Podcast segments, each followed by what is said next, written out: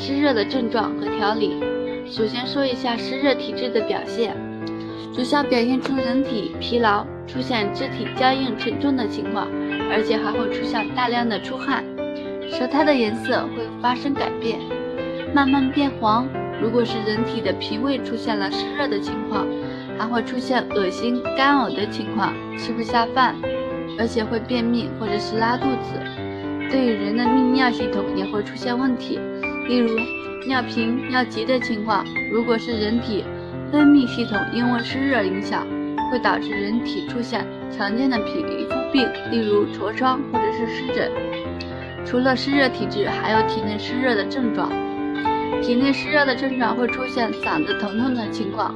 会感觉到自己的喉咙里有痰，但是一直吐不出来，特别的不舒服。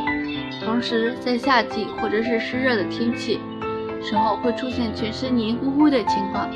容如果容易出汗或出油，早晨起床后也会多见出现口臭的情况，也不想吃饭，或者是吃饭后出现拉肚子或便秘的情况。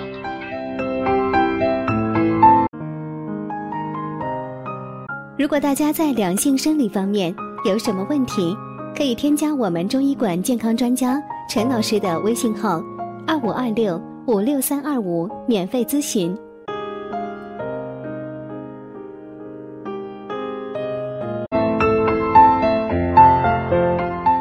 无论是年轻人还是老人，都会出现湿热的情况。小孩子多是表现出腹泻的，成年人是有痰。那脾热。湿热应该怎么调理呢？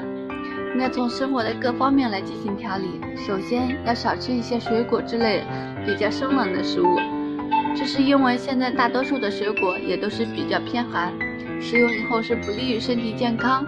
最好的话是可以多吃一些温热性的食物，例如牛肉或者羊肉都是可以多食用的食物。同时在做菜的时候还可以放一些生姜。而且必须要进行食用，这样能改善寒痛的情况，还有缓解人口腔口臭的情况。好了，今天的话题就到此结束了，感谢大家收听，我是菲菲，我们下期再见。